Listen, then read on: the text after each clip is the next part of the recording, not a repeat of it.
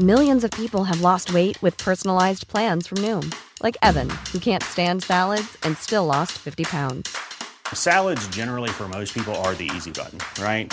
For me, that wasn't an option. I never really was a salad guy. That's just not who I am. But Noom worked for me. Get your personalized plan today at Noom.com. Real Noom user compensated to provide their story. In four weeks, the typical Noom user can expect to lose one to two pounds per week. Individual results may vary. Cada noche los expertos se reúnen para debatir, polemizar, desmenuzar a la noticia y a sus protagonistas en una mesa de opinión que saca chispas. Esto es El Heraldo, la silla rota, bajo la conducción de Alfredo González Castro y Jorge Ramos, por El Heraldo Radio. Iniciamos.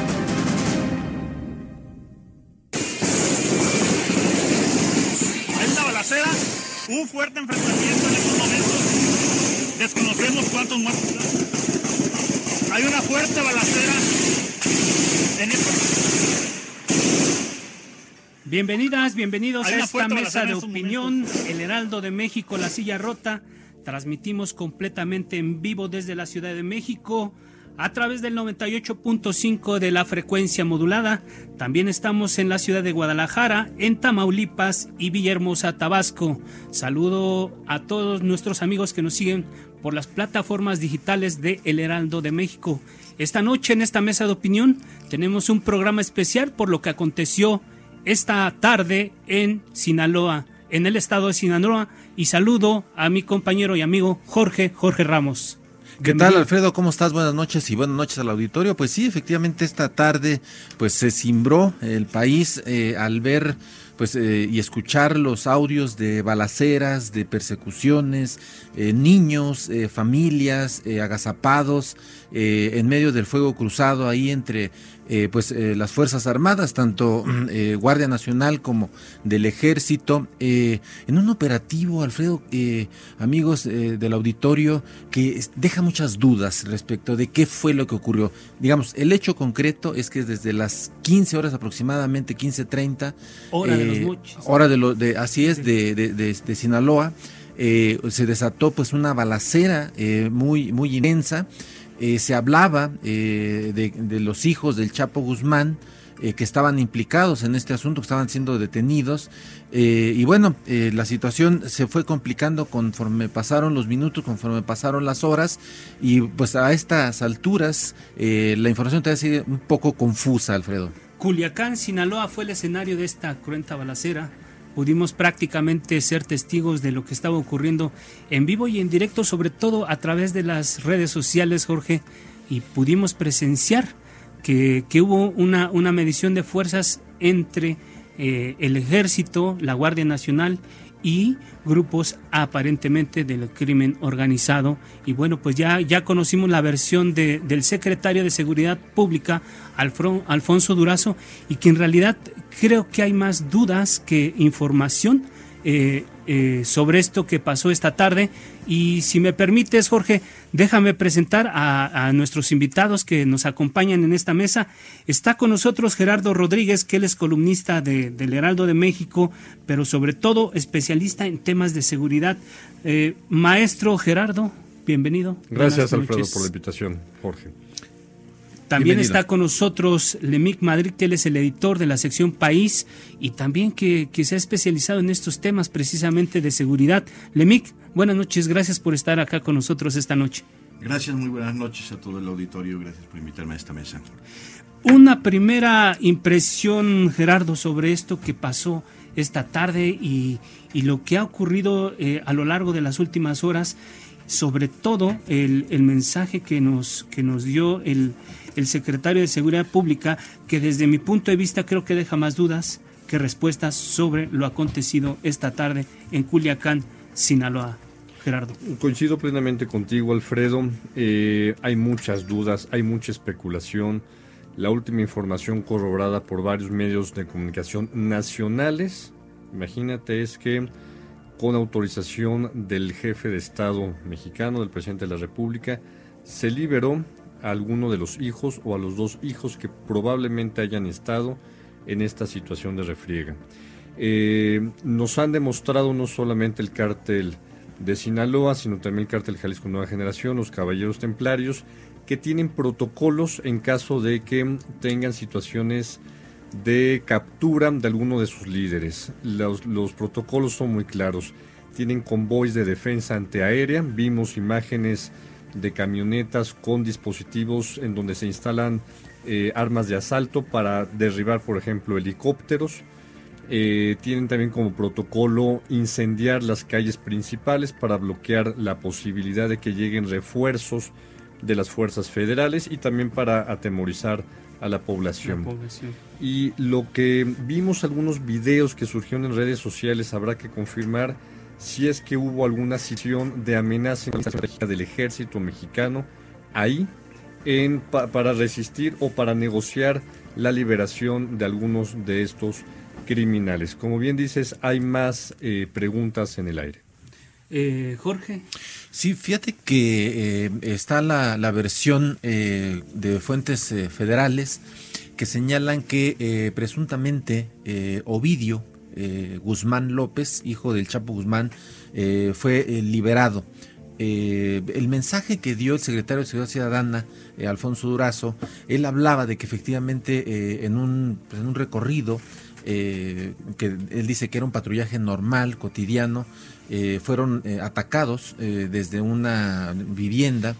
los militares y la Guardia Nacional, que eran 30 personas, es lo que él, él refiere, respondieron a la agresión eh, tomaron control de la vivienda y allí detectaron a cuatro individuos, cuatro personas, y que uno de ellos... Eh, Localizaron e identificaron. Esas son las palabras que usa el secretario de Seguridad Pública. No dice más. No dice más y dice que uno de ellos eh, era Ovidio pero que después ellos se vieron superados. en, la patrulla que estaba que entró, que intervino en ese momento, se vio superada. Se vio superada, así es, por, por, los delincuentes, evidentemente, y que eh, en ese momento fue cuando se, se detuvo eh, la operación. Lo que ya no quedó claro eh, por las palabras del secretario es si este personaje Ovidio sigue en sus manos, si ya lo trasladaron a la Ciudad de México o, qué pasó con él.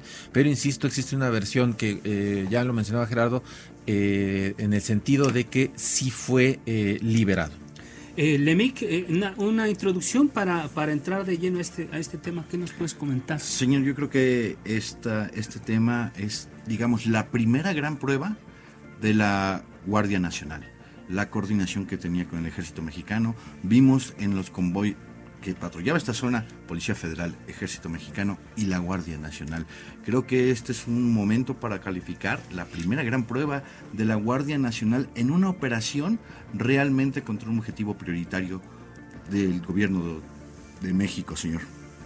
Bueno, pues eh, para, para, para, hablar de este tema también tenemos en la línea telefónica Mike Vigil, que fue director de operaciones de la DEA.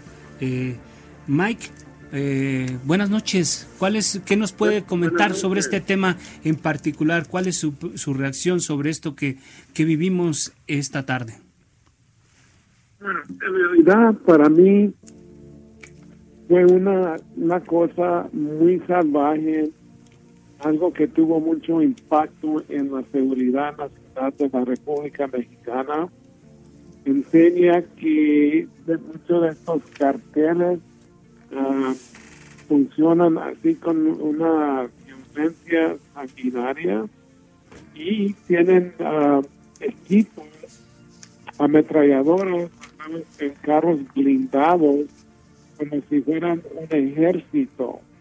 Entonces, estos carteles, especialmente el de y el cartel de Sinaloa, están funcionando con impunidad y uh, les importa poco a la gente que mata, gente inocente. Y uh, yo creo que López Obrador va a tener que cambiar un poquito la estrategia, porque este año yo creo que posiblemente va a ser el año más violento que ha tenido México en toda su historia.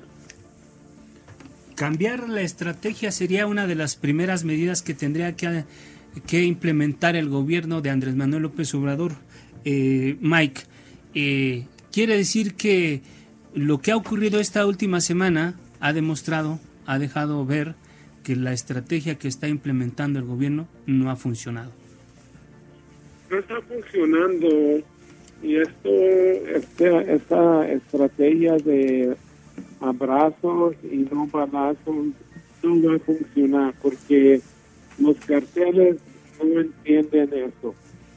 Y yo creo que si, no atacan a los carteles, ah, entonces ellos van a coger más ah, fuerza y en el futuro ah, va a ser muy, muy difícil para controlarlos porque ahora hay grupos más pequeños que yo no considero como carteles, pero son como hongos que, que existen por toda la República y muchos de ellos pueden llegar a, una potencia de ser un cartel muy, muy, muy poderoso. Y entonces con eso México yo creo que no va a poder detener esta violencia que está viviendo México.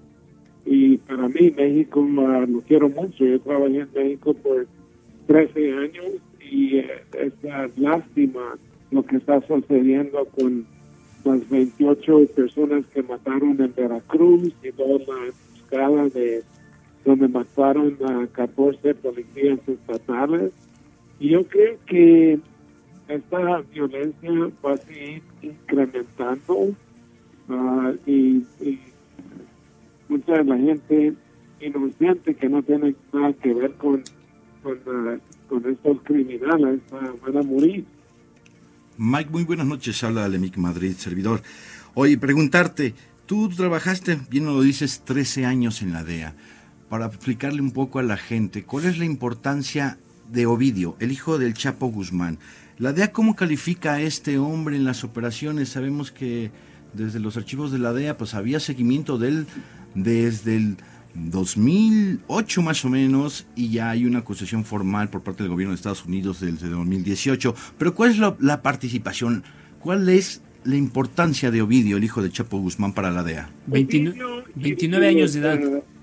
y los otros hijos de Chapo Guzmán ah, están adentro del cartel de Sinaloa porque uh, Ismael Mayo Zambada tiene una amistad muy cercana con Chapo Guzmán y lo tiene ahí pero tener un puesto de alto nivel no lo creo porque los uh, chapitos, así como se llaman los hijos de Chapo Guzmán, nunca, nunca han enseñado sus manos uh, y no tienen el respeto de, muchos uh, miembros del cartel de Sinaloa.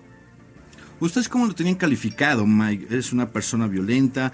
¿Realmente creo que en las redes sociales o él no se daba mucho a notar, pero la DEA cómo tenía calificado a este hombre. Bueno, la cosa que ah, sabemos que el, narcotráfico es sinónimo con, con violencia, es como un guante arriba de la mano. Y todos, eh, todas las personas que están uh, traficando drogas tienen que a, meterse en la, en la violencia, porque tienen que proteger su territorio, tienen que proteger sus cargamentos de, de y siempre están peleando con otros grupos criminales para ganar más territorio, más poder. Todo que esto de la violencia va a seguir adelante y por eso digo que el señor presidente López Obrador tiene que cambiar la estrategia porque esta estrategia uh, no está funcionando para nada. Mike Vigil, eh, te saluda Jorge Ramos. Eh, y preguntarte, eh, ya hay versiones muy, muy sólidas en el sentido de que Ovidio fue eh, liberado por las autoridades mexicanas. ¿Qué implicaría esto para las autoridades si es que esto fuera confirmado oficialmente? Bueno, en, en realidad, si el, cartel de Sinaloa liberó a Oviedo, entonces yo creo que eso va a ser una, un ojo morado, así en, en, México, así como cuando se escapó Chapo Guzmán de Fuente Grande y luego después de Altiplano.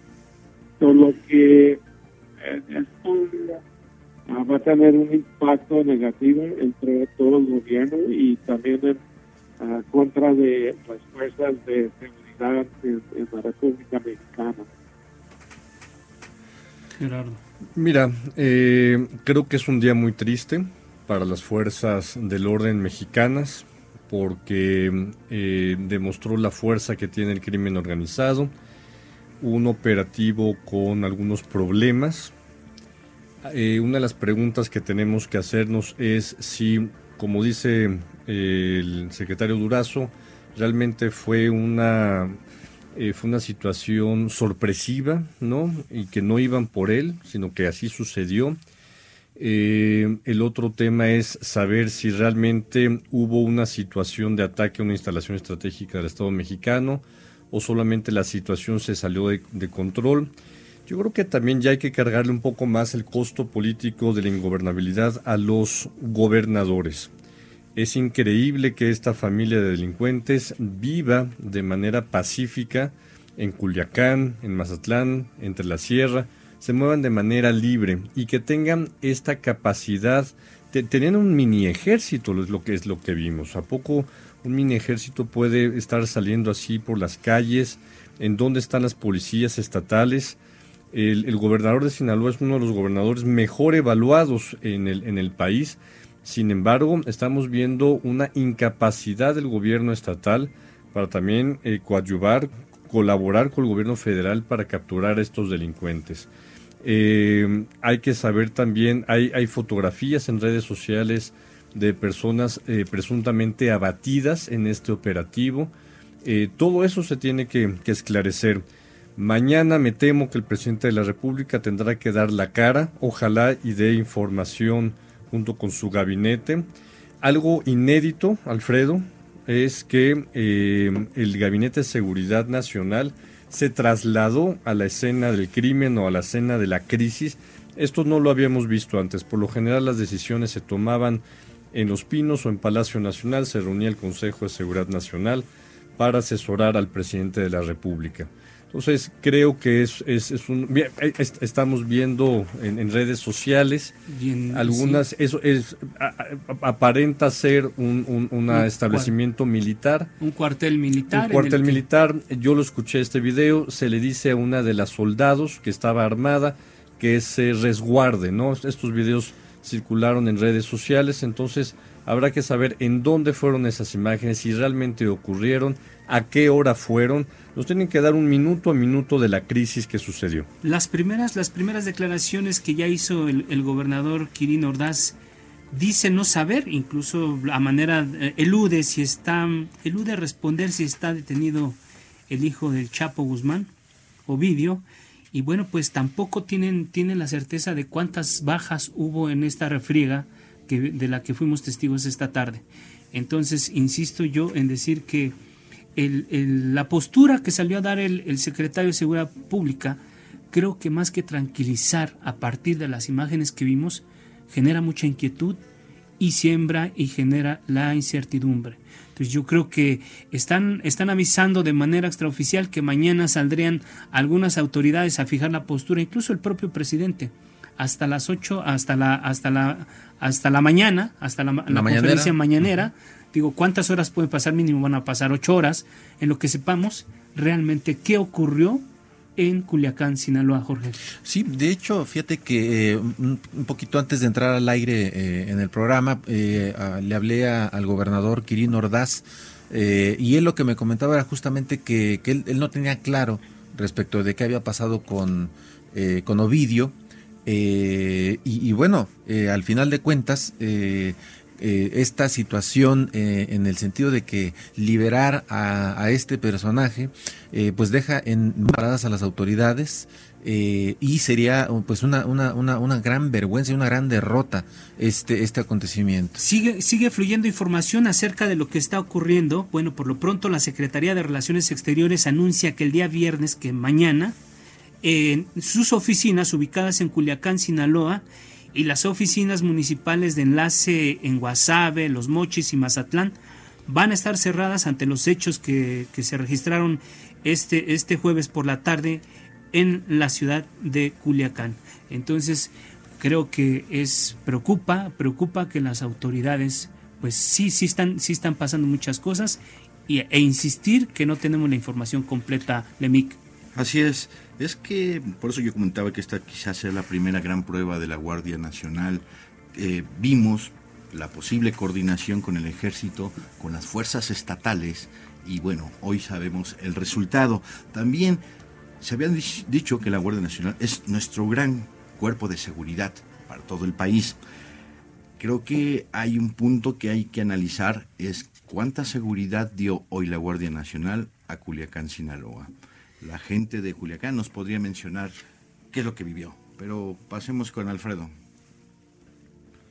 Ok, eh, Jorge, teníamos, tenemos a alguien en la línea, nos comentaban. Sí, tenemos en la línea a Francisco Labastido Ochoa, quien eh, fue gobernador de Sinaloa, ha sido senador de la República. Candidato eh, presidencial. Candidato presidencial y también fue secretario de gobernación.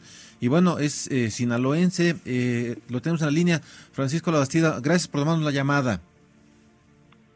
con, con mucho gusto, espero darles información y ser de utilidad esta conversación. Sí, don Francisco, pues eh, en primera instancia, eh, su valoración sobre estos acontecimientos que hoy sacudieron eh, a Culiacán y que, bueno, están teniendo una, un impacto a nivel nacional. ¿Qué, ¿Qué, cuál es la valoración?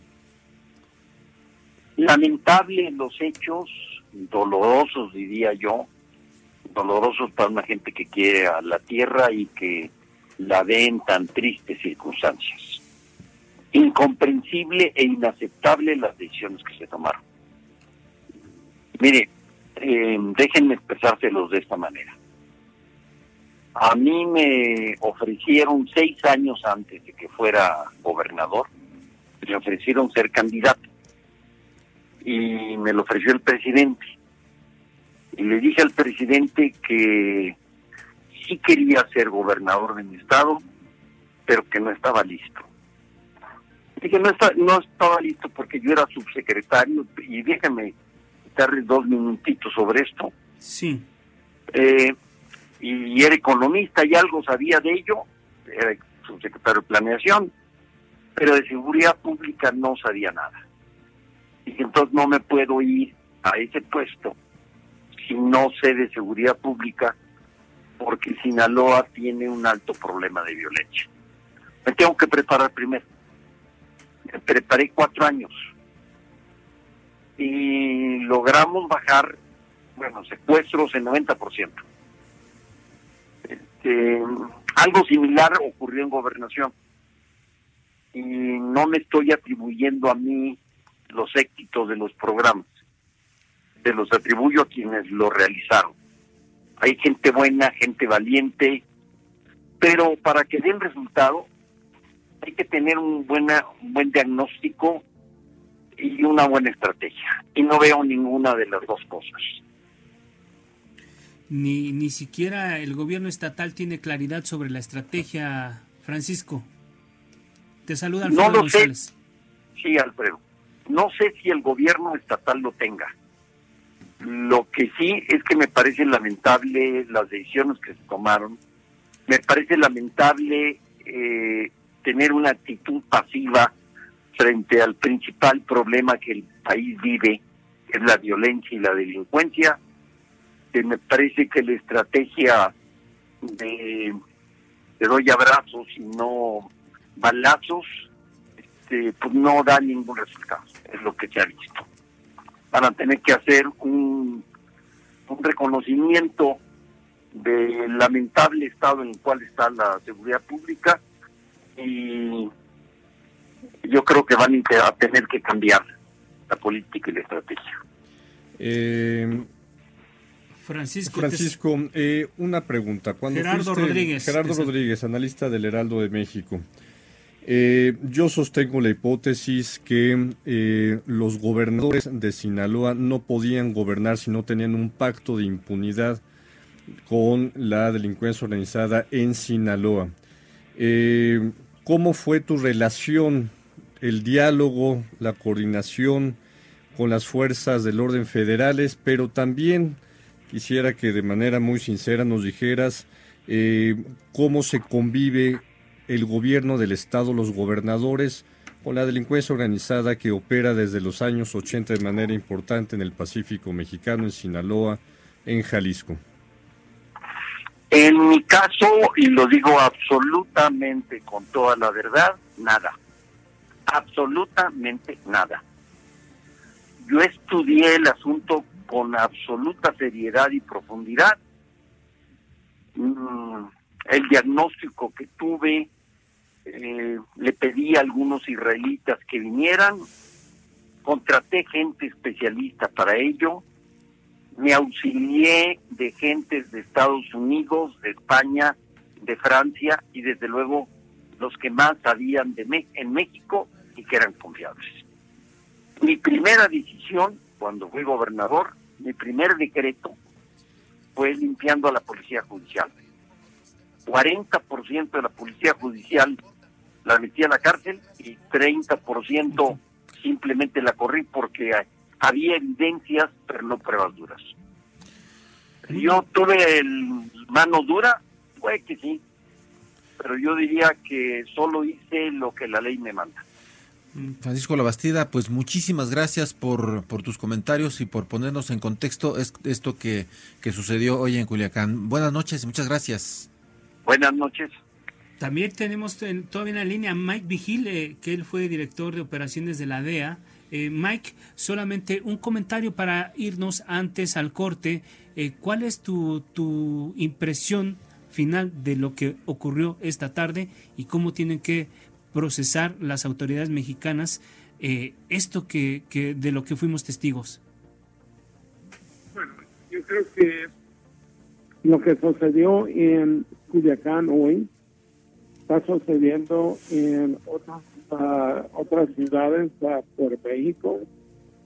Y la cosa que yo creo que la estrategia debe de tomar en cuenta a todos los gobernadores de los diferentes estados, a las policías, la, la, federal, el, ejército, la marina, y hacer una estrategia que va a tener validez por toda la República, no nomás por uh, Sinaloa o otros lugares. Tienen que funcionar en una manera eficaz tienen que darle más entrenamiento, más equipo a muchas de las fuerzas eh, de seguridad porque les falta mucho entrenamiento.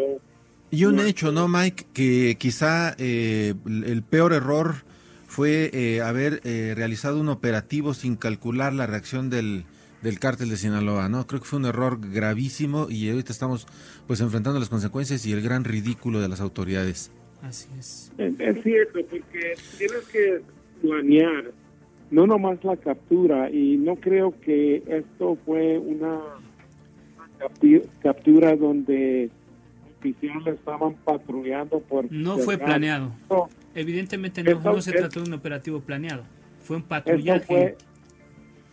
Eso fue, planeado porque era un operativo muy grande, pero la cosa que ah, tenían programado una iniciativa para capturar a, a Oviedo, pero la cosa que no tenían una estrategia para, para sacarlo de inmediato de Culiacán, trasladarlo a la Ciudad de México o otro lugar.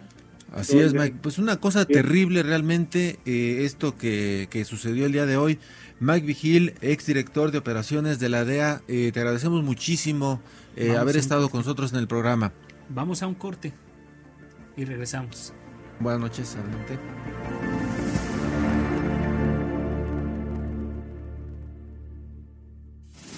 Esto es Mesa de Opinión, La Silla Rota. La polémica y el debate continúan después del corte. No te vayas. El Heraldo, La Silla Rota, Mesa de Análisis e Investigación, con Alfredo González Castro. Regresamos. Bueno, pues muy buenas noches. Estamos de regreso en esta mesa de análisis eh, y bueno, especial por el eh, este pues sucesos ocurridos en Culiacán. Eh, y bueno, tenemos en la línea telefónica a José Luis González Mesa. Él es eh, abogado de Joaquín El Chapo Guzmán. abogado, muy buenas noches. Le saluda Jorge Ramos. pues para que nos, nos comente cuál es la situación y pues nos diga qué, qué sucede con eh, esta, esta situación que estamos conociendo y, y qué pasa con Ovidio Guzmán. ¿Usted qué sabe de él? Eh, don Jorge Ramos, un saludo para ti, a tu público. Eh, sí, gracias, gracias. Eh, mira, como a las cuatro y media, cinco de la tarde, se comunicó la familia conmigo porque Ovidio Guzmán López, eh, uno de los hijos más grandes, de, Guzmán Loera, el Chapo, eh, eh, se había desaparecido, ¿no? Y eh, en el transcurso de la tarde pues hicieron una serie de especulaciones, hubo una serie de, de aseveraciones, pero finalmente hace unos minutos apareció ya Ovidio Guzmán López, vivo, gracias a Dios, insisto, y bueno, pues eh, a lo mejor el gobierno se equivocó, a lo mejor confundieron a Ovidio con otra persona que detuvieron. En fin, no, no, no, no, tenemos mayor información, pero en el transcurso de mañana, a las 4 de la tarde, seguramente.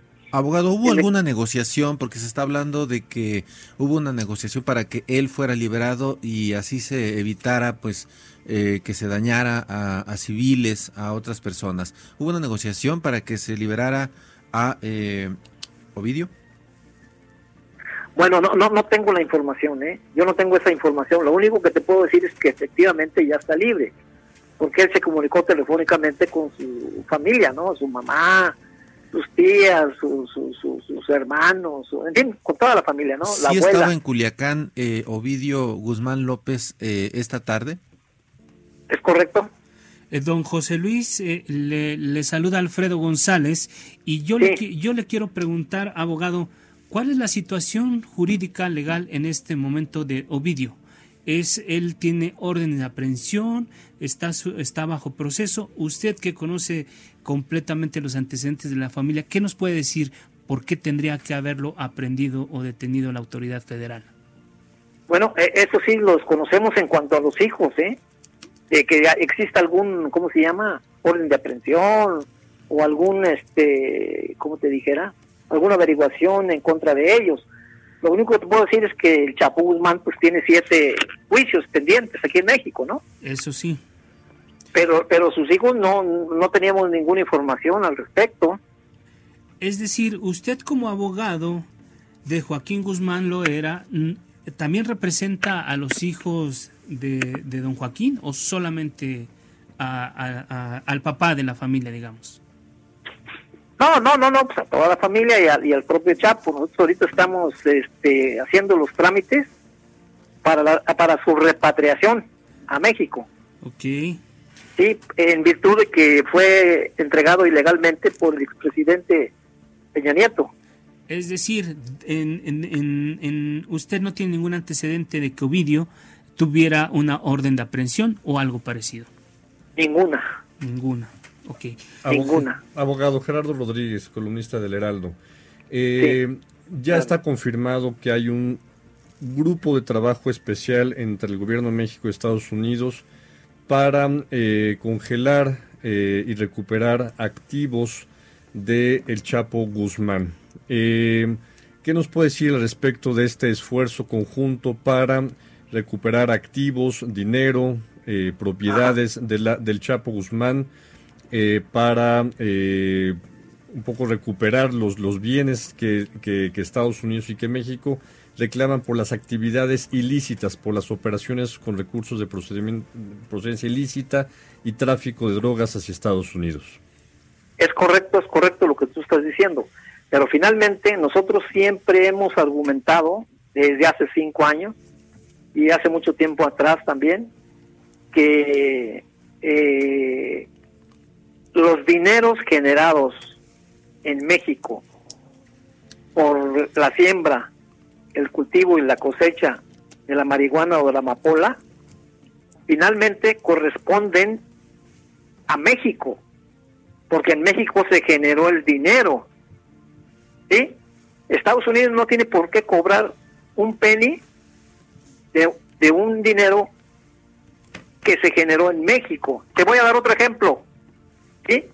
Te voy a dar otro ejemplo en donde los Estados Unidos de Norteamérica han pisoteado la soberanía y, y, y, una vez más, mira, hace tiempo Estados Unidos le quitó 1.500 millones de dólares a un banco inglés, BCH, ¿sí?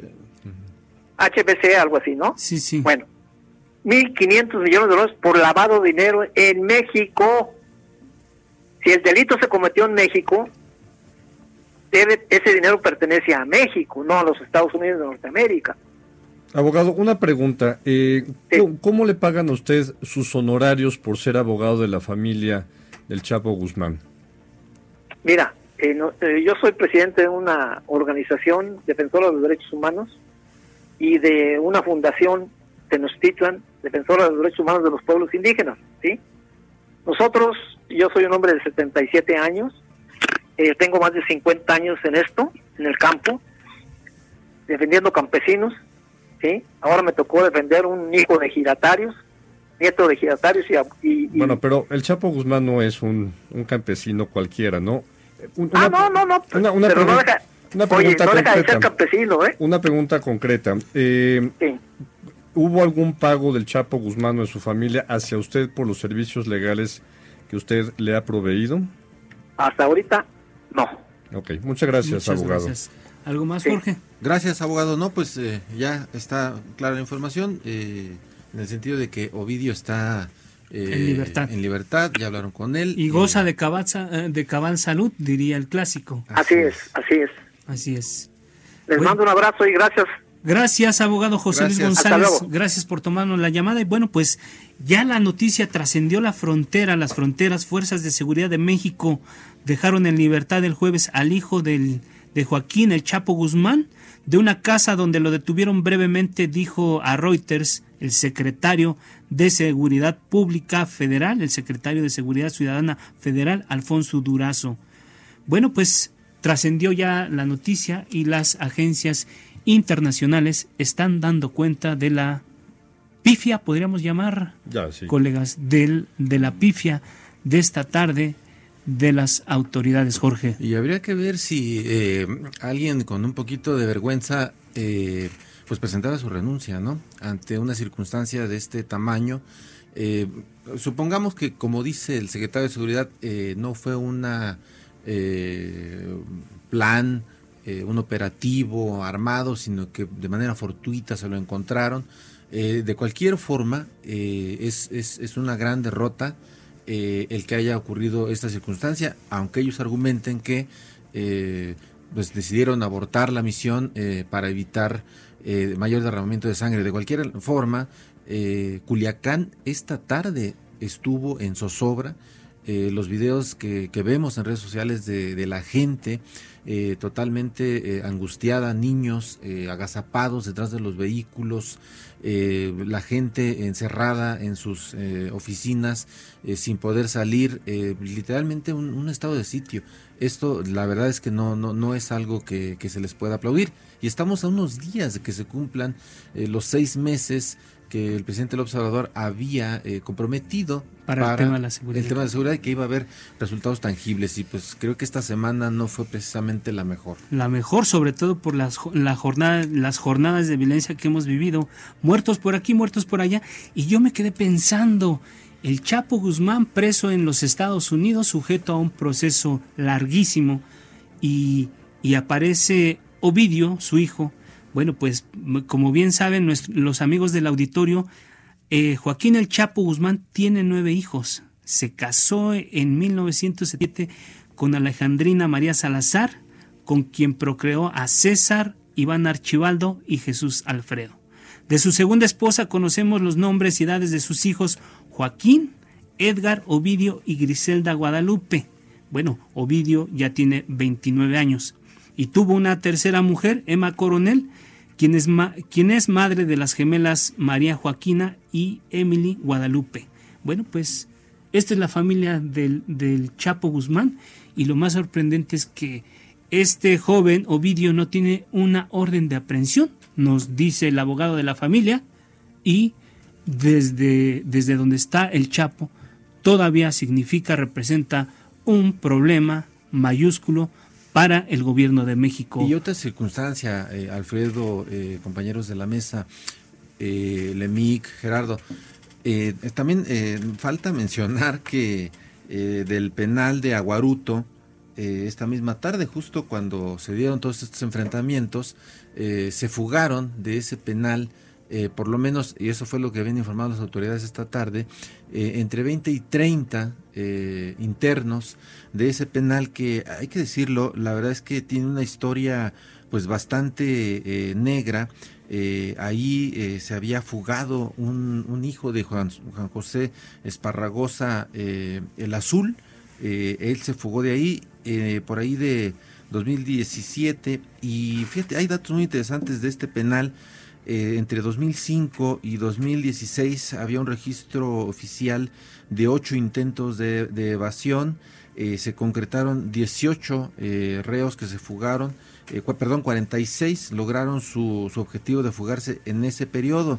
También se habla de que hubo 24 suicidios y entre 2005 y 2016 hubo 63 asesinatos de reos en el penal de Aguaruto. Y bueno, eh, esta tarde podemos eh, sumar a, todas las calamidades de ese penal la fuga de 30 eh, reos justo en todo este escándalo de que se, se, detuvo al hijo del Chapo, lo, después lo liberaron, no sabemos a qué condiciones lo liberaron, por qué lo liberaron, y bueno, Aguaruto, ahí está una mancha más. Y este es un penal estatal, ¿eh? que el gobernador Quirino Ordaz pues, no ha podido poner orden. Bueno, se, se, van acumulando. Adelante, adelante, Lemic. Sobre el penal, hay que recordar que apenas en agosto pasado el gobernador Quirino inauguró un área que por los videos que pudimos ver es el área donde escaparon estos 20 o 30 reos que aún no se están contabilizando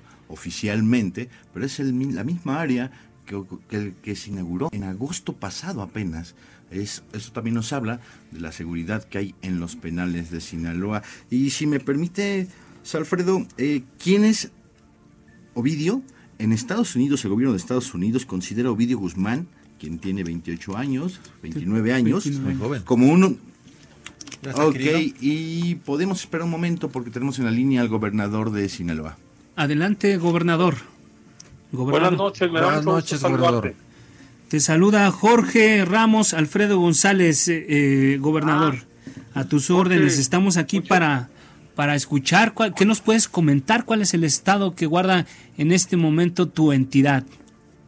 Ahorita ya está en tranquilidad Culiacán, porque el hecho se dio en Culiacán y fue una tarde muy difícil, muy compleja, eh, de, generó mucha psicosis eh, también alimentadas eh, con la mala intención eh, muchas veces de las redes sociales y muchas verdades también porque aparecían videos que, que eran reales de ciudadanos que pasaron por ahí, que vivieron, padecieron pues momentos muy, muy sentidos. Fue una situación pues que estuvo al frente el ejército mexicano y bueno pues a, nosotros eh, yo, yo estuve informado por el secretario de Seguridad Pública, Alfonso Durazo, pues, que estuvieron sesionando y, acordando los pasos a seguir. Mañana va a estar aquí el Consejo de Seguridad. Vamos a sesionar a las 6 de la mañana y posteriormente habrá una conferencia de prensa. Gobernador, eh, dos cuestiones. Eh, ¿A qué hora se detuvo a Ovidio y en qué momento se dio eh, su liberación. ¿Qué información tiene sobre ese, estos dos hechos? No tengo información sobre eso, porque es un hecho que llevó a cabo las fuerzas federales, el ejército mexicano, y tú sabes que esa información pues la reservan, la cuidan.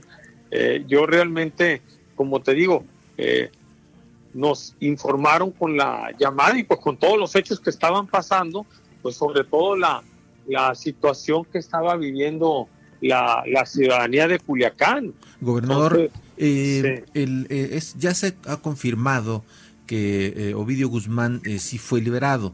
esto, la verdad, sería una bofetada para las autoridades federales.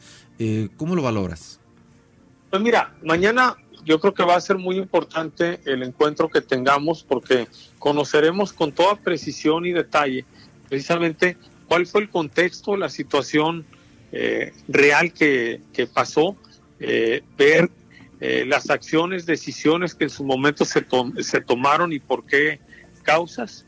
Pero bueno, pero es una competencia eh, netamente eh, federal, donde pues nosotros sí sufrimos y padecimos aquí en la cárcel de Aguaruto la evasión de reos. Afortunadamente se han recapturado, pero bueno, pues creo que hay que ver mañana eh, la información que dan las diferentes autoridades federales. Gobernador, hablando de, mitos y realidades, de fake news y, y, y la, noticia real, a mí me gustaría saber, eh, que yo creo que esto sí lo compete a tu gobierno, es cuántas personas tienen registradas ustedes que fallecieron en esta refriega, en la refriega de esta tarde. ¿Hay muertos? ¿Tenemos un saldo preliminar? La información que tengo yo es de dos personas fallecidas hasta este momento por parte de la policía estatal. Hay otros que están heridos. Es decir, dos eh, policías, dos policías, dos bajas en la policía dos custodios. Dos custodios. Eh, dos custodios eh, fallecidos, lamentablemente fallecidos. ¿De civiles tienes tienes tienes algún eh, número de civiles caídos? Porque se, se vieron las algunas imágenes de gente que estaba incluso en el sobre el pavimento al lado de los vehículos, incluso se percibía que tenían algunos chalecos. Es muy probable que estas sean fotos de otro momento, pero pues más vale que tú nos digas este con la información que tienes. No, yo yo lo por eso creo que va a ser muy importante la reunión de mañana, donde ya se precise el número de heridos y de, en su caso, gente que haya fallecido. Pero por parte de la policía estatal, custodios dos elementos hasta este momento. Gobernador Gerardo Rodríguez, columnista del Heraldo, ¿el gobierno del estado asumirá su responsabilidad por la fuga de los reos, un penal estatal? Por supuesto, a ver, este, y, lamentablemente hay mucho reo federal de alta peligrosidad que no es para que lo tenga un penal del fuero común, que ese es un tema que yo creo que tiene que revisarse y verse jurídicamente porque se amparan y, usted le, lo regresan. ¿Usted le ha pedido al secretario Durazo el traslado de estos reos a cárceles eh, federales? ¿Se lo ha solicitado? Lo, ha sido una solicitud eh, permanente desde el inicio de, de mi administración. Eh, sí se han dado en algunos casos, pero incluso otros regresan.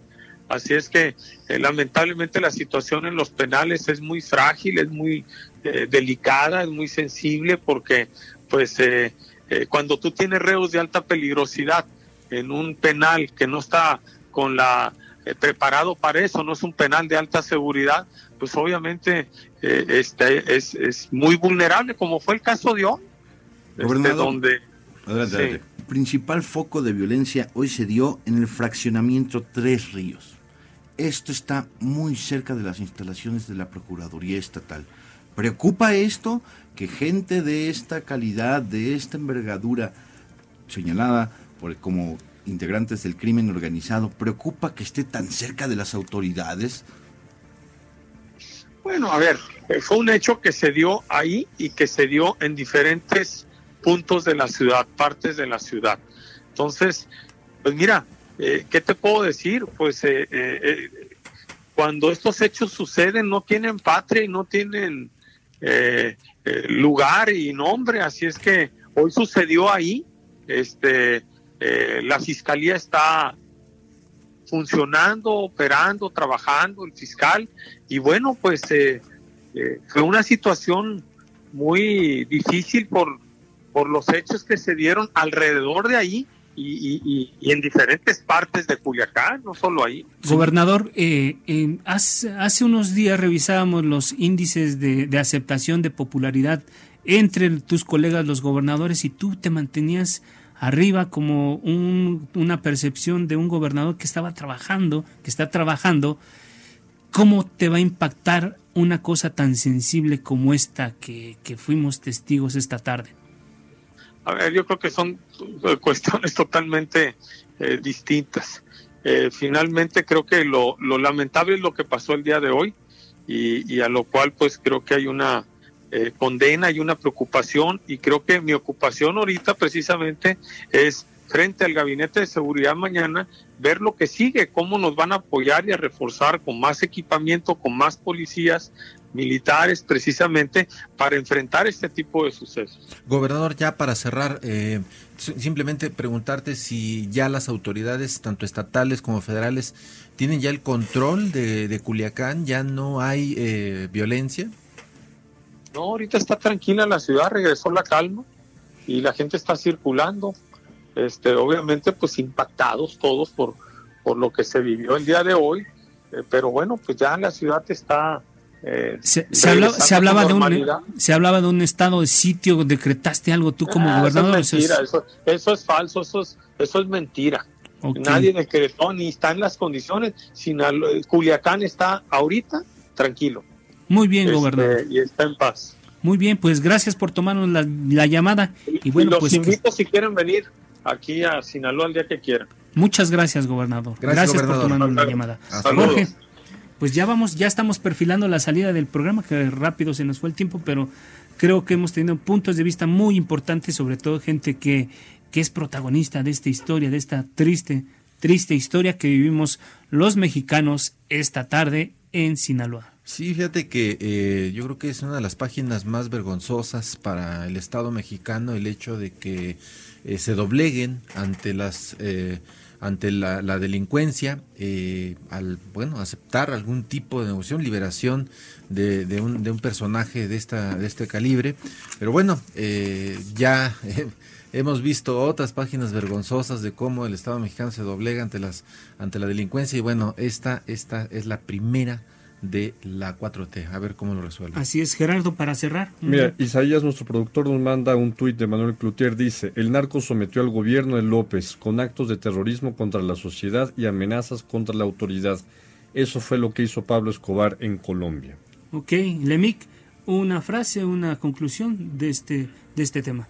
Pues había que poner en evaluación la operación de la Guardia Nacional. Yo insisto que fue su primera prueba y creo que no la, la pasó. gente no la, no la, bala, no la ha pasado. La, no la, la, inseguridad de Culiacán hoy se vio comprometida, ahí teníamos a la Guardia Nacional. Así es, y decir que eh, abortamos una misión eh, por una circunstancia así, creo que no es, no es, no es una justificación. Pues llegamos al final de, de esta emisión, agradecemos mucho que nos haya acompañado. Bueno, en, en esta mesa de opinión, el Heraldo de México, la silla rota, Jorge, los esperamos el próximo jueves a las 10 de la noche y bueno, el martes en la mesa de opinión a fuego lento. Jorge, buenas noches, nos vamos. Buenas noches, auditorio, y a pesar de todo, no se les olvide ser felices. Gracias.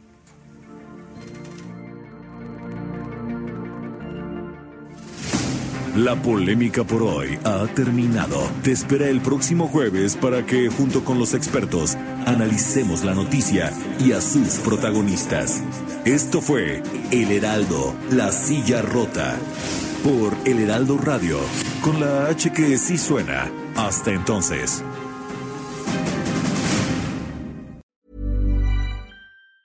Hey, it's Danny Pellegrino from Everything Iconic. Ready to upgrade your style game without blowing your budget? Check out Quince. They've got all the good stuff shirts and polos, activewear, and fine leather goods, all at 50 to 80% less than other high end brands. And the best part? They're all about safe, ethical, and responsible manufacturing. Get that luxury vibe without the luxury price tag. Hit up quince.com slash upgrade for free shipping and 365 day returns on your next order. That's quince.com slash upgrade.